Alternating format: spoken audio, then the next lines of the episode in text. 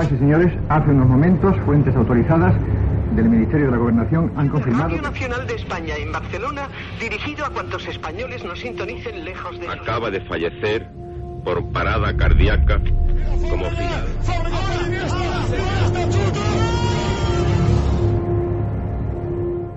Historias de la historia. Fernando Lumbreras. Dirige Orlando Madariaga.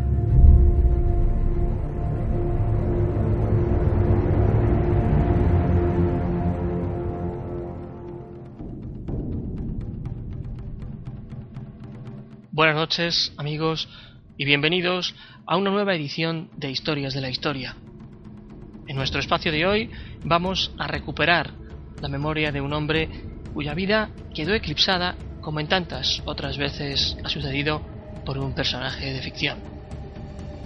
Incansable viajero, amante de la aviación, pero sobre todo un escritor casi podría decirse que desconocido, esta noche, aquí, en Historias de la Historia, la vida de Antoine de Saint-Exupéry.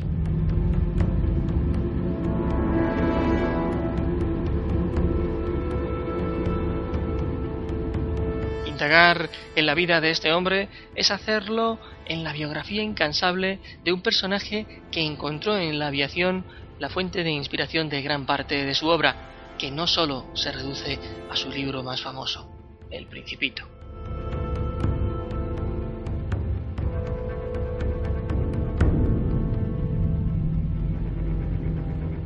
Antoine nació con el siglo XX en la ciudad francesa de Lyon, en el seno de una familia numerosa en el que su padre era un considerado aristócrata. Antoine estuvo, sin embargo, mucho más ligado a su madre, de quien heredó una profunda sensibilidad y a la que unió durante toda su vida una extensísima correspondencia.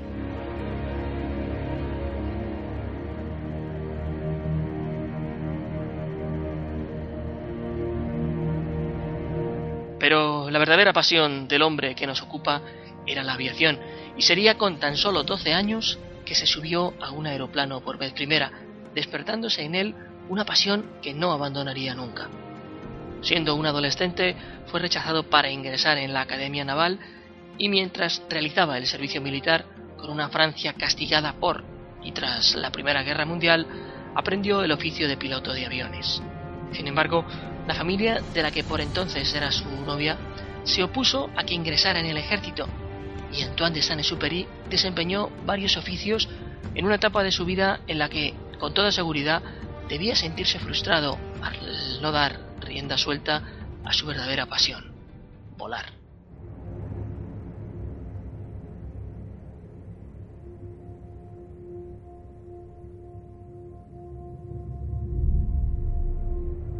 1926 fue un año importante en su vida. Firmó un acuerdo como piloto de una línea aérea comercial, lo que le llevó a conocer nuevos países y que además le sirvió de inspiración para comenzar su carrera literaria que se iniciaría dos años después, cuando era jefe de estación aérea en el Sáhara español con la novela corta Correo del Sur.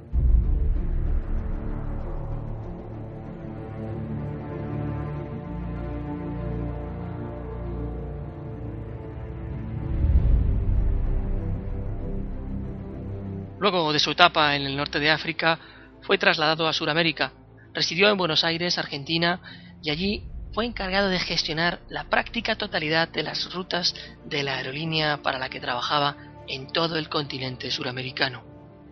Sin embargo, en 1931 la aeropostal quiebra como resultado de la profunda crisis económica que sacudió al mundo occidental.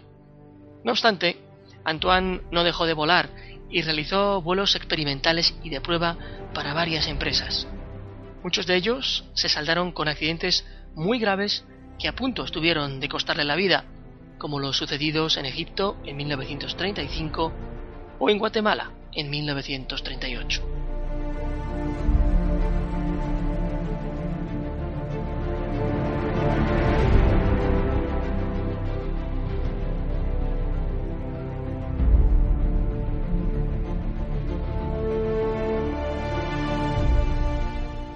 Sus dos grandes pasiones el aire y la literatura se fundían a menudo en su vida.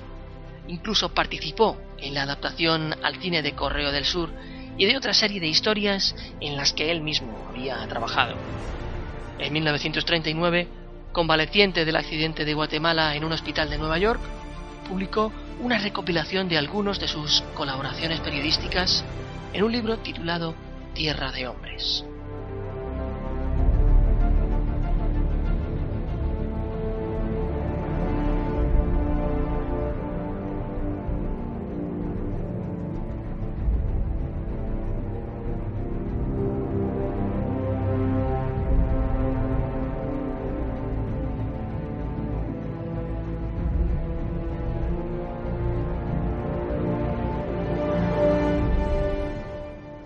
Durante la Segunda Guerra Mundial fue piloto del ejército francés y cuando su país se rindió al avance del ejército alemán, tuvo que exiliarse a los Estados Unidos.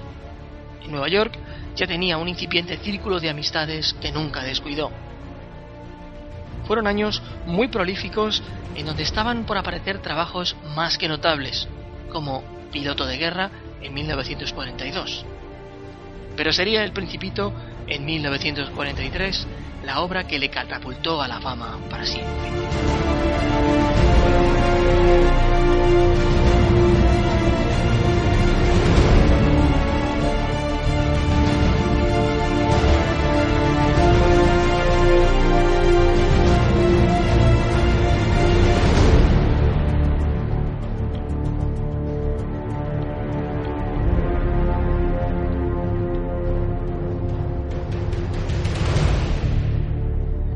De un niño en un mundo extraño, con insólitos personajes que él mismo ilustró, le convirtieron en un hombre muy famoso. En aquel 1943, con la guerra virando hacia una recta final que se presagiaba a favor del bando aliado, pidió su reincorporación a la Fuerza Aérea Francesa para llevar a cabo misiones de exploración y reconocimiento en el norte de África, territorio que conocía muy bien.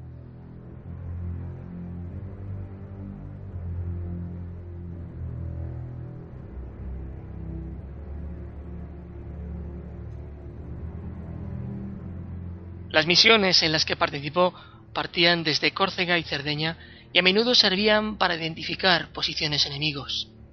Sin embargo, el 31 de julio de 1944, de madrugada, Antoine despegó en un P-38 desarmado y nunca regresó a la base. Una mujer afirmó haber visto un avión precipitándose al mar alrededor del mediodía del 1 de agosto a las afueras de la ciudad de Tolón.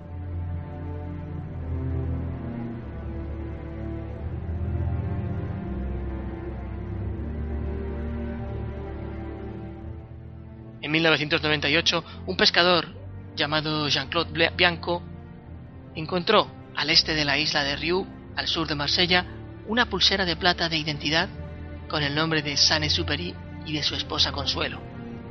Y los restos de un avión en el que supuestamente viajaba fueron hallados en el año 2004, siendo entregados al Museo del Aire y del Espacio de Le Bourget, a las afueras de París, donde aún hoy pueden contemplarse.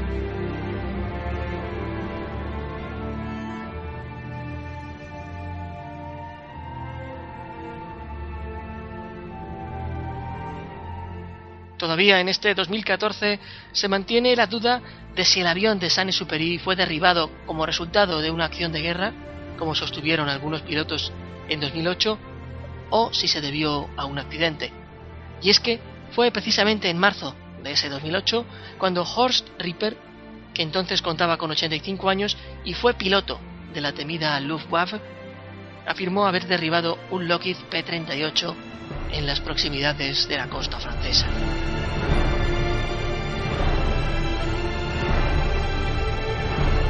Saint-Exupéry publicó 14 trabajos literarios, algunos de ellos póstumo, como La Ciudadela, que apareció publicada en 1948.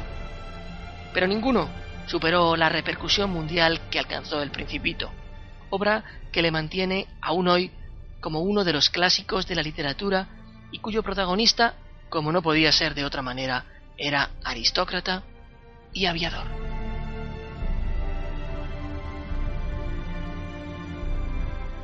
Y esta fue la interesante, extraordinaria vida de un hombre que siempre pensó que el ser humano no es más que lo que hace. Y así lo plasmó, en su prosa directa, sin adornos, eficaz y desnuda. Así hemos querido traérselo nosotros también aquí, en un nuevo programa de Historias de la Historia. Regresaremos la semana que viene con una nueva propuesta que esperamos sea de su agrado. No obstante, les invitamos a que nos envíen sus propuestas a través de nuestra cuenta en Twitter, arroba historiasviva, o a través de la página de contacto de la web www.vivaradio.es. Hasta entonces, muy buenas noches.